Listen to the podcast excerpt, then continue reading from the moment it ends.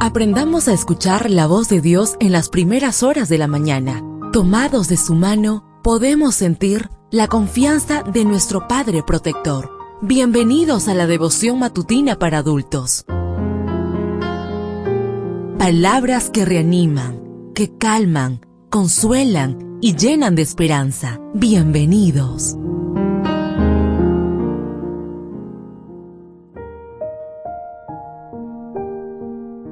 Apreciado amigo, apreciada amiga, qué bendición poder saludarte hoy, 24 de enero. Recuerda, soy tu amigo Roberto Navarro y traigo para ti el devocional para esta mañana que lleva por título Peleará por ustedes. La lectura bíblica la encontramos en el libro de Deuteronomios capítulo 1 versículo 30. El Señor su Dios marcha al frente y peleará por ustedes. El sabio Salomón escribió, no tengas envidia de los pecadores, antes bien honra siempre al Señor. Proverbios 23:17. Ojalá Israel hubiera tenido en cuenta este proverbio. En cierta ocasión, los ancianos del pueblo visitaron a Samuel, el célebre profeta y juez, y le pidieron que nombrara al primer rey de Israel.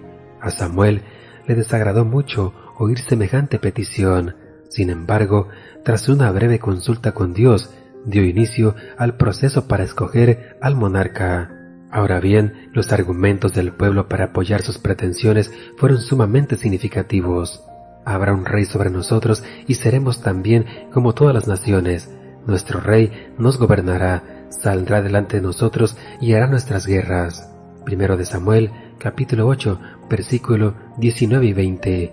Los israelitas ardían de envidia al ver que las demás naciones salían a la guerra bajo la dirección de un rey humano, mientras que ellos no podían contar con ese privilegio.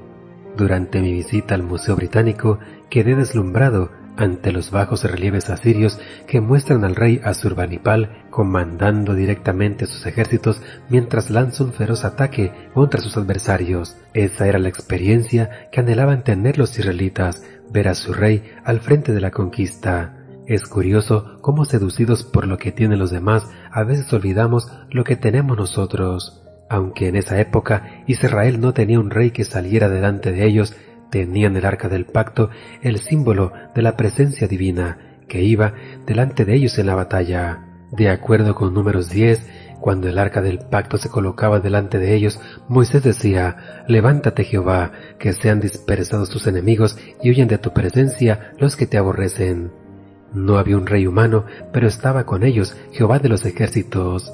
En realidad, no necesitamos que venga alguien a pelear nuestras batallas. Lo que necesitamos es creer en las promesas de nuestro rey. El Señor su Dios marcha al frente y peleará por ustedes. Deuteronomio 1.30.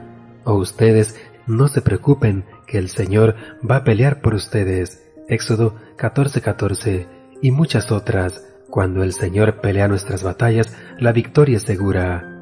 Hoy saldremos a la calle, iremos al trabajo o a la escuela y libraremos muchas batallas, pero enfrentemos el día sabiendo que no estamos solos, que podemos estar tranquilos porque Dios va delante de nosotros. Deseo que el Señor derrame en tu vida abundantes bendiciones y recuerda, mañana tenemos una cita en este mismo lugar en la matutina para adultos.